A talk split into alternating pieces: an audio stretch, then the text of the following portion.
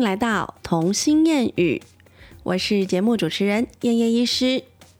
我们今天这一集呀，不要再讲一些学理的东西好了，当然就是要来轻松一点，比较讲贴近大家的事实，有没有？我想要来讲一下关于小乖，就是我们家二宝的一件小故事。那从这个小故事里面呢，就是我们爸妈都得到了蛮蛮写实的一个教训啦。好，那我希望呢，可以从我们就是实际上的一个例子，然后让你们诶可以有感觉到说，哦，原来就是三岁的孩子，他会出现一些行为的异常。我真的要讲行为的异常，等下你听我的故事，你就可以明白了。那当他们出现这些行为异常的时候，我如果用什么方式去对待他、应对他，就会有。往我们的反方向走，真的是很酷的地方。好，那首先的前言呢，我先为大家来介绍今天的女主角。其实我有有一天希望我可以跟我的女儿一起录音，但是我希望他们俩口齿要清楚一点再来录音。小乖为什么到台湾国语这么严重？好了好了，好，我们先来介绍今天的女主角小乖。小乖呢，她是我的二女儿，那现在是三岁三岁半喽。OK，好，那我们常常会讲啊，就是两岁什么猪狗嫌，其实我觉得真正的恶魔是在三岁的年纪。不知道家里面有养过小孩的爸爸妈妈，你现在可能如果小孩已经上小学，你完全想不起来他两三岁那时候最可怕模样。真的，我觉得父母对孩子的爱是一辈子的，是永恒的，就是。他长大了，可是我永远只记得他在学龄前那一段最可爱的样子。然后我现在很怀念，是就孩子已经不跟我亲亲抱抱了，可是那一段时间我真的很快乐，真的，你只会记得所有的美好。但是我今天要来帮大家复习一下，就是两岁、三岁这个年纪的小孩，他们正常的一个生理发展、心理发展，然后到了一个阶段，为什么我们会讲两岁猪狗嫌，然后三岁好像有一个什么词吧？基本上我真心的觉得三岁比两岁还要可怕。这件事情我经历过两次，而且现在还是很印象深刻。因为现在老二是现在进行式嘛，所以我一定要拿出来。就是这一集呢，将成为我人生可能七十岁的时候再拿出来，然后跟我女儿讲说：“小关，你看，就是你，你当时候让我多苦恼。”好，那我们一直讲为什么两三岁的小孩他可能会开始呈现一个猪狗嫌的状态，其实是因为他们已经在呃脑袋的发展里面开始有所谓形成一个自我意识。那这个自我意识有一方面是因为他从本来躺着，然后看天花板的这个世界，慢慢的坐立了，坐的稳了，诶，他可以看到环绕四周的世界，可是他的范围很有限，当那个墙壁以外的东西他就看不见，因为他还没有办法移动。那到了一岁之后呢？诶，他可以开始扶着走，甚至放手走，或者是小跑步。他探索的世界就很大了。他就觉得说，哇，这个世界怎么永远有开不完的门？然后门后面还有另外一个世界，还有另外一个空间，这是多么多么酷炫的一件事情。所以他有探索不完的环境，所以他就会横冲直撞，开始冲冲撞撞。但是在这过程中呢，他有一些还没有办法学会什么时候要刹车，什么时候楼梯要怎么走，或者是这个开门关门会夹到自己。的脚，这些它的相对应的这个概念还没有形成的很理解。好，随着他慢慢长大，到了两岁多，诶，他开始能够控制大动作之外，他的精细动作也开始发育了。精细动作呢，于是他就开始拿出他的笔。哎呦，我发现我这样子握笔，这样子画，这一边会画出颜色，诶，哇，画在桌上好漂亮哦。有没有？然后因为我又会移动，我可以画一个好大好大的图哦，在这个纸张以外。于是他就可以画桌子、画墙壁，有吗？对吧？好，然后呢，再来他的世界就不断的扩张。除了说他行动可以碰到的地方之外，他开始发现他有一些创作的一些想法。于是呢，他会开始觉得说，哎，这件事情我做了，妈妈有时候会赞美我说，哇，好可爱哦。可是为什么我这个做了，妈妈会一直骂我？因为我根本就还不明白纸是什么意思，桌子是什么意思，墙壁为什么不能画？它都白白的，对我来说都一样，对不对？好啦，那当他开始对身边的环境，除了说他现阶段的样貌之外，他会开始去想要用自己的肢体、用自己的想法去控制这个东西要改变成什么样子之后呢？他就觉得自己有，诶，我的主控权好像变得更好了。一岁半的时候，我们可能会觉得啊，我一直把东西丢下去，哦，我丢地上，哇，那个东西会掉地上，哇，这个掉地上的感觉好棒，而且他为什么会有那个自由落体的感觉？其实他是在享受那个东西掉下去的过程。我相信每个妈妈一定都会捡过，就不断的捡过他就是故意丢下去的东西。其实他那个是一个学习啦。好，那到两岁之后，他知道哦，这个掉下去要自己去捡起来，已经开始有点累，所以他会开始停止，不会再故意去丢东西了，因为他知道丢下去就要捡回来，这个有因必有果。好，已经了解了。那接下来两岁，因为我有自我意识，我觉得。我现在有肚子饿，我就是要吃东西；我现在没有饿，我就是不要吃东西。妈妈今天的菜菜肉肉，我就是不喜欢，我就是不要吃。我已经有自己的想法了，我有自己的，哎，我觉得我自己的身体我了解了。为什么你们一直说我肚子饿，我就没有饿啊？好，我不要吃饭，我不要在你们吃饭时间吃饭。于是就会开始形成所谓的“不要不要期”，对不对？小恶魔就出现了。就我们一直在讲猪狗线，就是你一直叫他在对的时间点做你觉得对的事情，你要建立他的生活常规。但是在他的脑袋里，这还不是他的常规，这是这个家的规定。而且其实两岁还没有所谓规定的事情，我并没有要遵守的这个义务，他根本就不明白这是什么东西。我要我正在享受我的自由，我正在控制我的世界，为什么我要听你的话？所以。他就会开始什么都不要。好，那到了三岁呢？他终于比较理解了有所谓的规则，到哪里要遵守，在家里要有家里的规则，在学校要有学校的规则。老师讲的话我要听，要不然我会被骂。妈妈讲的话可能讲第三次我就要准备死定了。真的，他他会去测试每一个大人的底线在哪里。那当然，他也会不断的去。尝试做一些踩你底线的状况，让你跟他之间有个拉扯，拉扯了之后呢，这个他就会觉得这个规则是可以改变的。原来这个规则是这样制定下来的，你跟我的意见，然后我们沟通之后再制定的。所以我尊重你的想法，那你当然也要尊重我的想法，就会有这样子要稍微有点平等的概念了。好，那这时候其实三岁过后就很适合欢迎他们一起开家庭会议，然后邀请他们一起定制这个家规，包括说，哎，你们觉得现在这个时间点吃饭 OK 吗？吃完饭第一件事你们觉得是什么？邀请他们来参与这个决定，那他们自己说出口的决定，其实他们都是可以自己做到蛮好的，比如说。我如果跟他讲，我就现在跟他们讲说，哎，吃完饭第一件事是什么啊？你们觉得？你们觉得是应该要先洗澡，还是要先把餐袋拿出来洗一洗，还是要先收拾明天的书包？你们觉得怎么样？反正基本上你给他一个选择，因为你如果不让他做这个选择，他会天马行空讲出一些不可能的、你觉得不不允许的事情，然后就吵架了。比如说，他们觉得吃完饭第一件事就是要看电视，怎么可能，对不对？在我家电视一个礼拜如果开到一个小时，已经算很厉害了，已经算很多了。好，但是我当然不会给他这个选择，我就给他们这一些，比如说你要先，你想要先画画，你想要先玩玩具，还是要先拿餐袋出来？那有选择情况下，他会选择觉得对他有利的嘛？那他就会说。我决定要先拿餐袋出来，他同意这个约定。从此之后，他就知道吃晚饭第一件事要去做到。真的，他讲出来的话，他自己都做得到。相对之下，你大人跟他的约定，你也一定要做到。好了，我扯远了。我基本上就是要讲，就是大概到三岁，他们一个想法、一个成型的一个状态。OK，那三岁的孩子呢，他除了会一直跟你讲不要，他其实会开始有有一点比较有规则性、规律性的那个。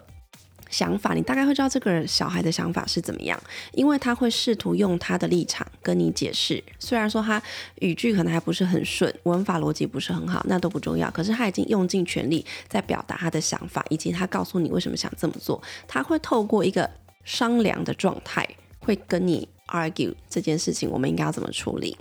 好，这个是他想要商量状态，所以当彼此都尊重的情况下，妈，我尊重妈妈的决定，所以妈妈这个时间想休息，我不要吵她。可是我我也有我想休息的时间，所以我想休息的时间，妈妈如果叫我中断我现在的事情去做别的事情，我就觉得她是不尊重我，那我就会不想做。除非妈妈生气，对吧？就会开始有自己的一套想法。那这个想法已经是比两岁的时候更有逻辑，因为他有前因后果，他也知道要避难、避险风则，哎，避险原则这样子。好啦，好啦，那我介绍完这个三岁的前提，然后我接下来讲我们到底发生了什么事。上个礼拜日呢，因为我其实大概一个月会规划一次到两次的家族旅游，因为我会希望在上小学之前，尽量就他们上，就是就算礼拜一去上学，你请了假之后也不太影响课业的情况下，会带他们出去玩。那因为我们工作的关系，大人工作的关系。平日的部分，我真的很想平日带他们出去玩，可是平日我先生都在上班，就是让他请假的话，就是要么要请人家代班呐，或什么，真的会蛮麻烦的。我们也不好意思麻烦别人，这也是为什么我们很少请假。于是呢，平日我们就是好，那就让你们规律的生活，上课回家，上课回家这样。那我们大概就会规诶计计划我们的家族旅游，通常就是会放在礼拜日再出游，然后礼拜一。一大早吃完早餐，可能在饭店吃完早餐之后就启程回到学校，至少中午前会把他们送学校。你知道，就之前就是有人问我说：“你你其实这样玩很累耶，礼拜一你总不让他休息？”然后我就这样看，他们就说：“对，因为玩完回来妈妈想要休息。”反正他本来就该去上课，而且我想说他们去上学。虽然是有学习有课程的内容，但是也是在玩呐。像我送完姐姐呃姐妹到学校去，姐姐那时候我到校的时候，第一堂课他们就去菜园种菜呀。我心想说，他就算有点想睡觉，但看到菜园应该也会动起来吧，对吧？我好自私哦，有没有？我自己就回家。其实我回家也没有一直睡觉，回家还是要做很多家事。你知道那个每次出去玩回来，到底有多少行李要收啊？这都是妈妈的 loading 哎，对不对？因为老公又去上班了啊，那我还是要回来把家里整理一下，对吧？有没有？我还是一个标准的妈妈，好吗？好，那我们那一天呢，就是照我们家族的 schedule 这样，我们就去。新竹玩，我们去玩了那个小叮当科学园区。哎，我真的觉得那地方很好玩。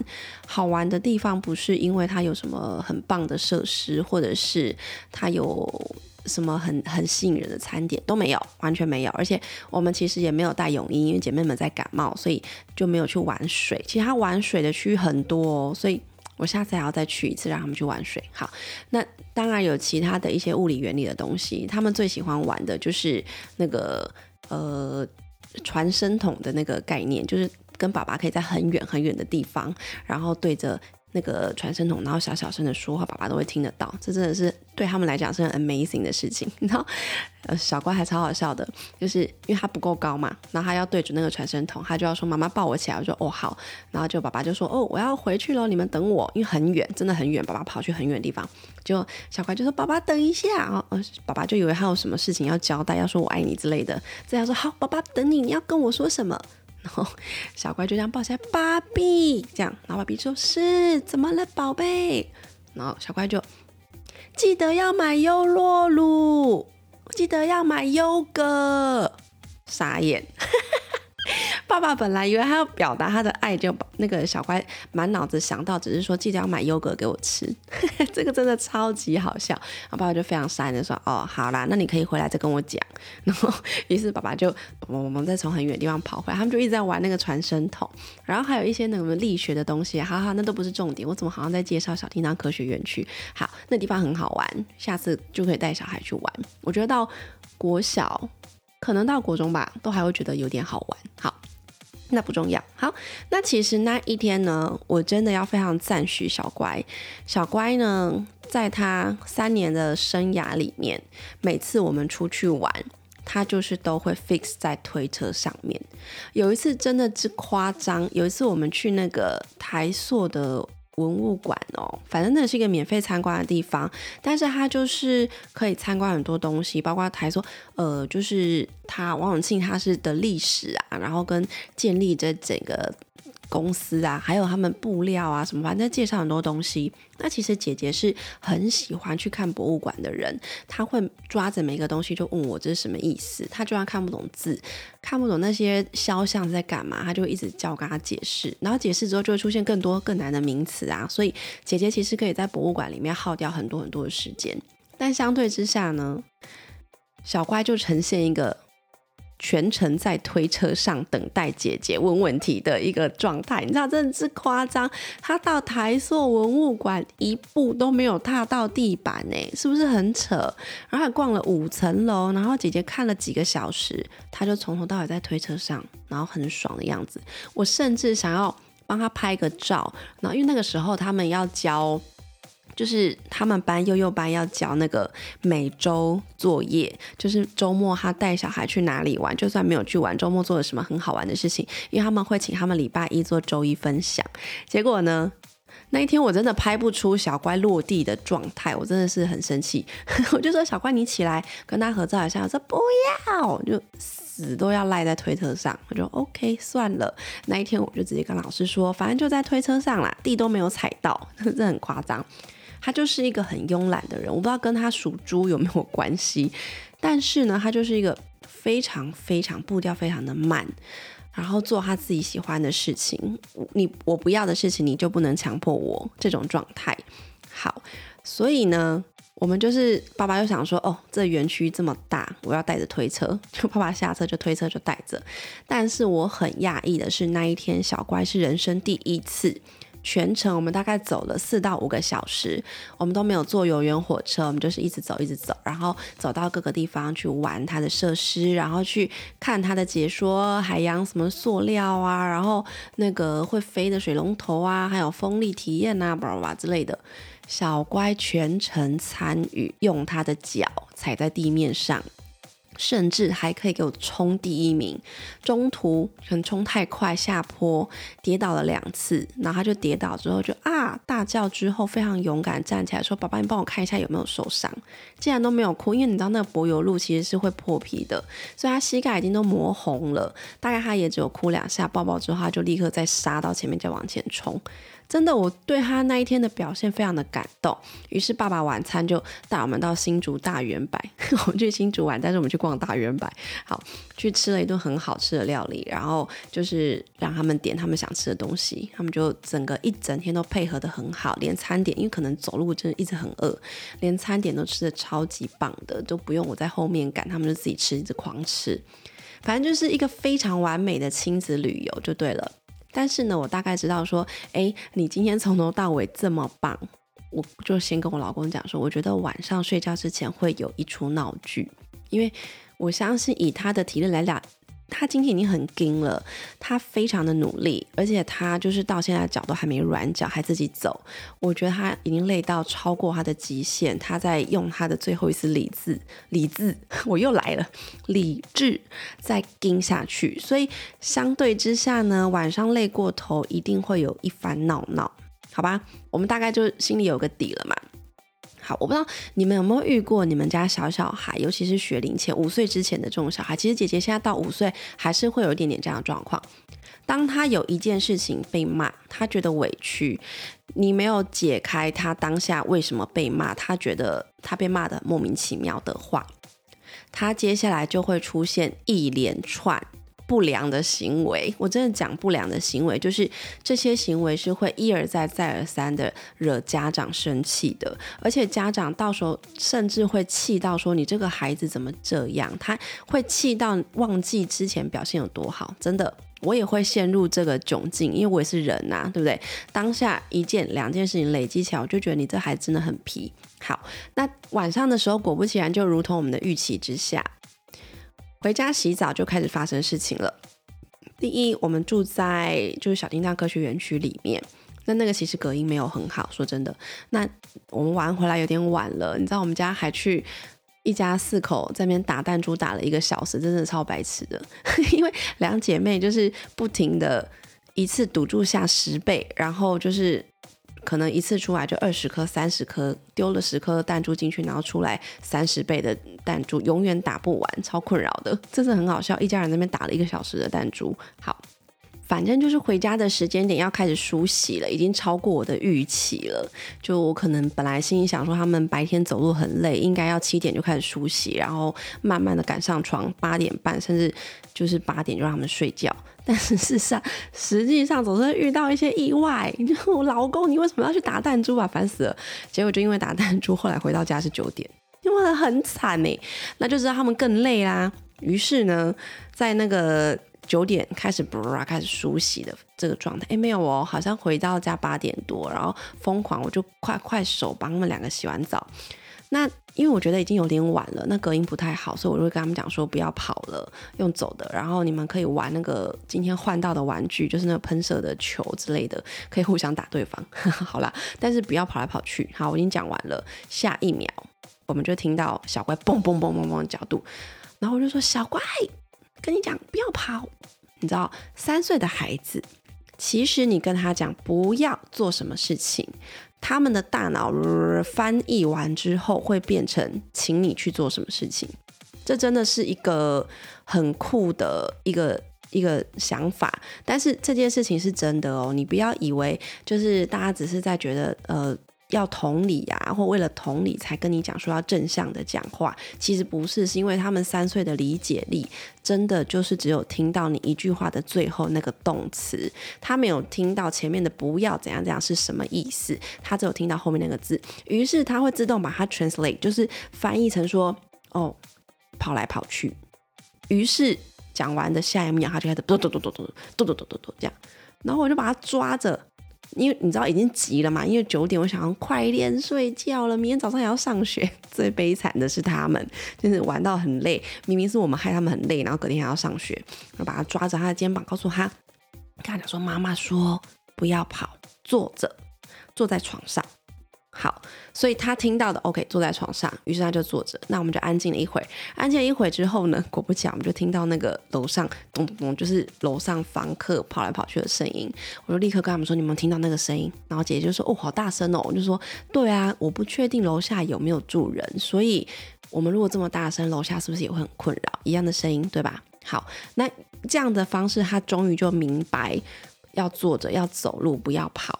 好，这这个是一个前面还算好的开始，但是呢，接下来我就要抓他去洗澡。可是因为今天他真的走路很辛苦，而且他就外出，他就是很喜欢穿拖鞋，然后他把那个 Crocs 的拖鞋把它勾到后面，结果他的后脚跟就被磨破皮了。我那时候当下觉得，因为今天在外面玩一整天有点脏，所以我不想先帮他贴个防水贴，然后再弄得乱七八糟。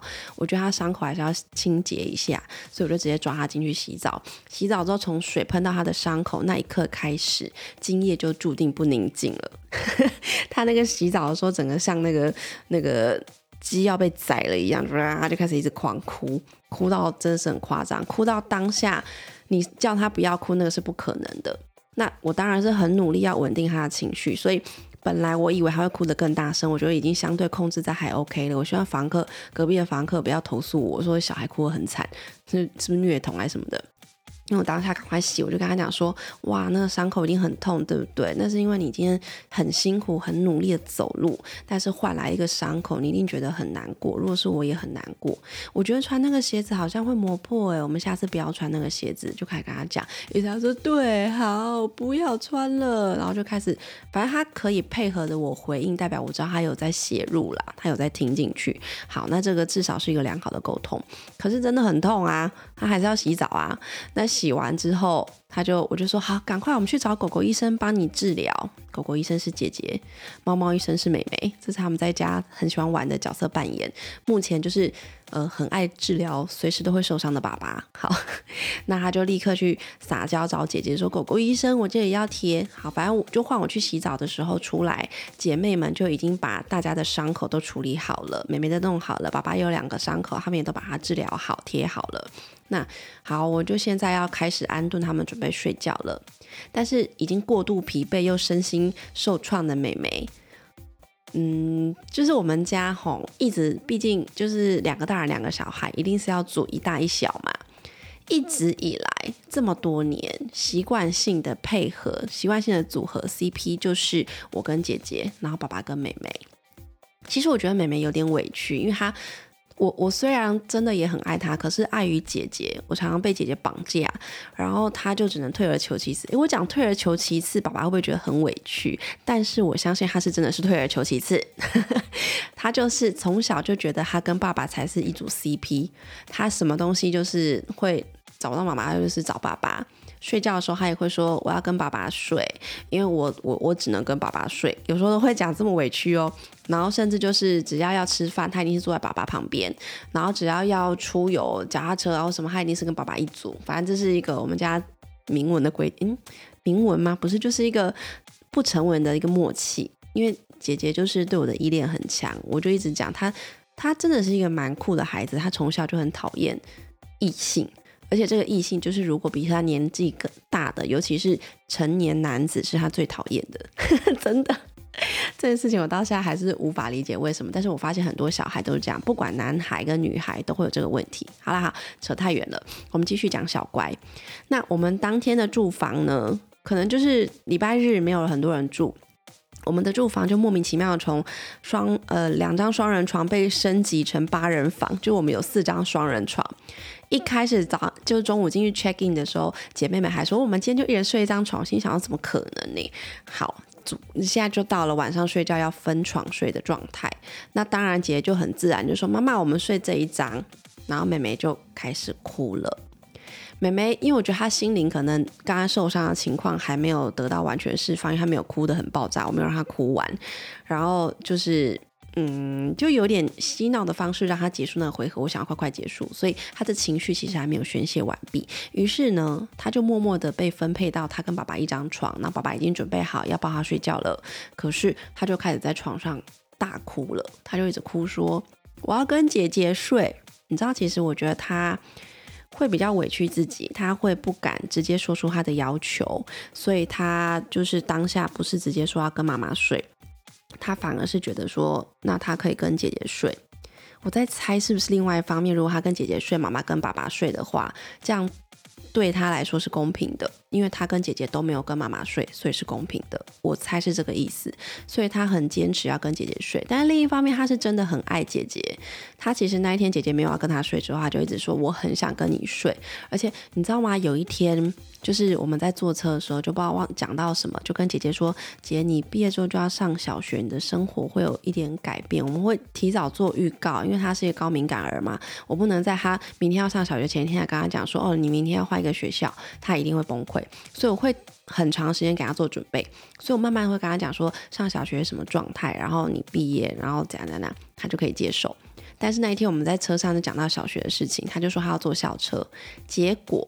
我们在聊这件事情，我们以为妹妹在放空，但妹妹从头到尾都在听，她就开始大哭。还有姐说：“我不要跟姐姐分开，我要跟姐姐在同一个学校。”啊，没办法，姐姐就是要念小学啊。她一直哭，一直哭。然后我当下用我任任何的方法都哄不停，我就说：“可是姐姐就是还是会回来陪你睡啊，然后之类的。毕竟姐姐还是要长大嘛，她不能跟你一样，就是还一直卡在幼稚园呐。你也会长大啊，这样。”反正怎么讲她都说不通，就最后姐姐既然就是非常同理的，然后就拉拉妹妹就说：“妹妹，因为我毕业了，你很伤心，对不对？你是不是很害怕我会看不到我？不会啊，我每天都会回来跟你抱抱睡觉。嗯，然后妹妹发现这个 bug，就其实姐姐还是会回家，还是会每天见面，还是会玩在一起。之后，她就突然间就不哭嘞。反正当下是姐姐帮我解决的啦。然后我的意思就是说。不管妹妹是对我的依恋还是对姐姐依恋，她当下那天晚上就是吵着要跟姐姐睡，啊，姐姐拒绝了，因为姐姐其实很累，很想睡觉，她没有闹，但她就是要我赶快躺下来陪她睡。但是当下就因为床位分配的问题，妹妹就开始一直哭，一直哭，一直哭。但你知道这中间有一个 bug，我没有发现。妹妹一直在哭的情况下，姐姐已经睡着了。然后我以为她还没睡着，所以我很紧张的要赶快去把你们两个压睡。结果爸爸就怎么哄她，就是一直哭啊，然后就一直哭。坏我就开始跟她讲说：“妹妹不要那么大声，好好用讲的。你三岁了，跟我用讲的，不要用哭的。”然后当我这样讲，我。因为已经急了嘛，我忘记要先就是他听到的只是后面的事情，他就哭得更大声，我就很怕吵到别人呐。因为那时候已经可能九点半十点了，于是我就说：“妹妹，你不要再哭了。”然后声音就开始放大哦，然后爸爸就开始觉得我有点凶了，就开始暗示我说：“你退下，你退下，关灯，关灯，然后让他哭一下就好。”可是我就是觉得说，你今天晚上已经很过分了，我叫你不要跑你还跑，然后我叫你换衣服你也不换。那我叫你不要光着脚踩地板，已经洗干净了。我叫你不要随便下床，你知道，我当下情绪也已经满了，因为我也很累了，所以我大概对他就是连续攻击，连续指责了大概有十点他做错的地方，就是在短时间做错的小事情。但那些小事情，如果我今天冷静一点的话，那些都是微不足道的事情。就是弄脏也不会怎样啊，反正你就出来玩就弄脏就好了，对吧？反正就是不干不净嘛，对不对？然后呢，反正这件事情就没有停止。后来我发泄完了，我自己的大概一直念念念念念，然后念到我没气了，我就觉得说好该冷静了。于是我就站在床边，一直看着他不睡觉的他，一直在哭，一直在哭。然后我就看他就说：“对不起，我刚刚骂你了。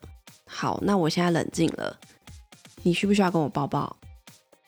结果呢，他就说：“不要，不要，还在闹，他情绪还没结束。”于是我想说：“好，赶快回去看姐姐。”结果呢，我就赶快回去把姐姐压睡，发现哎，已经睡了。哎，这边这么好办，好，那我就我哦，其实，在。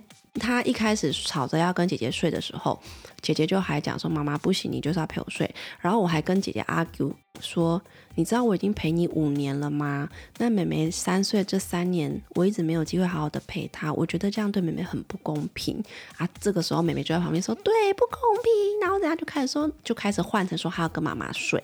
好，然后姐姐就说：“不行，妈妈，我就是要跟你睡。”就是。这一箱也很毒，讲不听，然后那一箱就一直在那边哭，说我要跟妈妈睡，这样。反正当下就是因为这种，哇哇，两边都在生气，然后床位瞧不定的情况，所以我才暴走的，我才站在床边一直骂妹妹。好，但后来姐姐我就发现睡着了，我就冷静了。结果呢，结果爸爸突然间生气了，因为妹妹在过度焦虑的情况下，她开始，她到现在三岁，她还是会一直，我想她是口欲期没有被完满足，还是怎样？他会一直不断的把东西放嘴巴，你知道他有一次在学校午睡，他在吃他的袜子，真的是很夸张。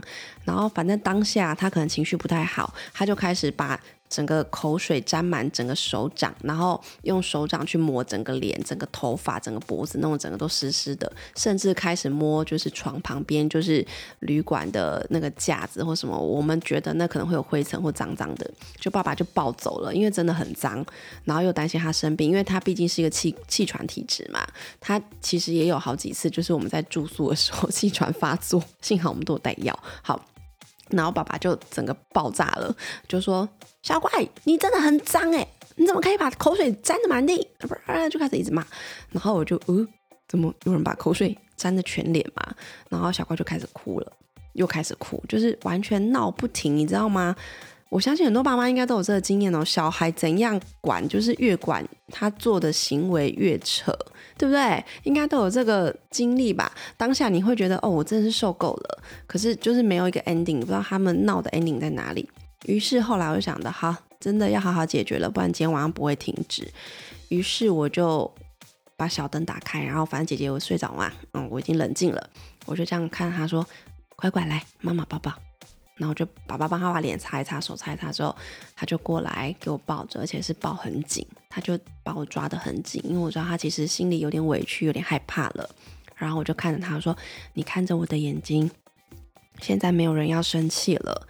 那你知道为什么口水不能沾吗？反正我就是用很尽量。”认真的看着他，告诉他说：“我是你的，我的眼里只有你。然后我现在要跟你做沟通，我要去体谅你，我要去让你把你的感觉说出来。”于是他就很委屈的说：“我知道东西不能放嘴巴，只有食物才能放嘴巴。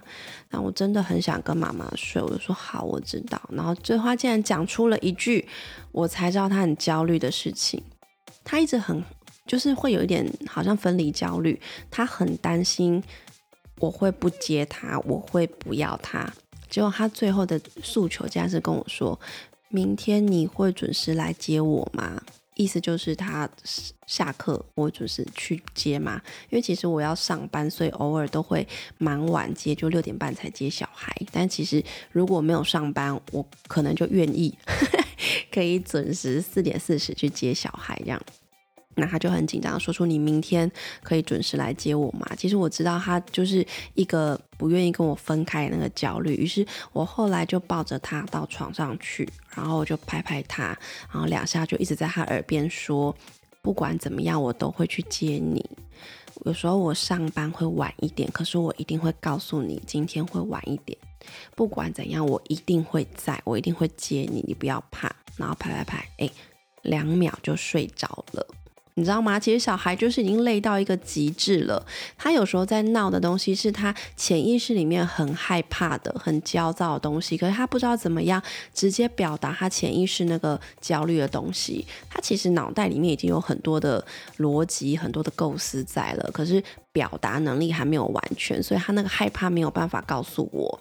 于是才多出了这么多的行为，因为这些行为在在的可以让我的眼里只有他。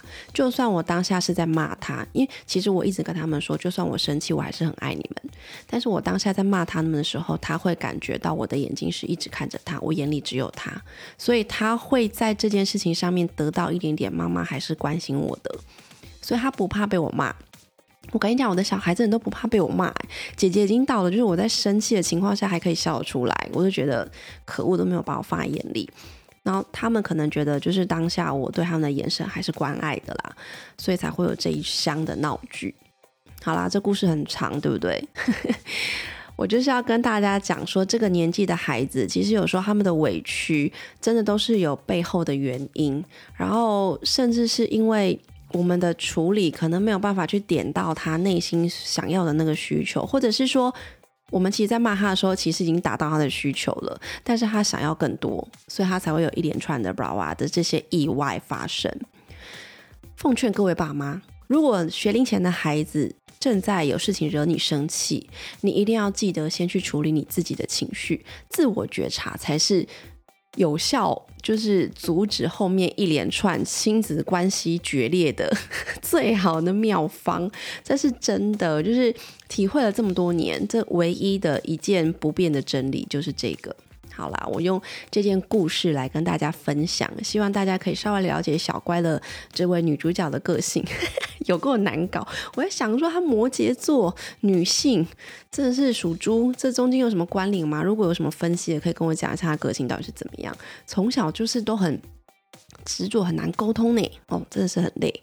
好啦，我今天的故事就先讲到这里。我希望大家可以透过小乖的例子呢，稍微了解一下，就是大概三岁多的这个孩子，这个年纪的孩子，大部分会有一些很鲁，然后很可怕的一些固着行为。其实他们有时候不是故意的，所以希望我们冷静下来之后，还是要对他们有点包容，有点爱哟，好吗？好啦，我今天的故事就讲到这里了，谢谢大家今天的聆听。这个故事真的太冗长了，但是我觉得很好笑。好啦，那我们下次再见啦，拜拜。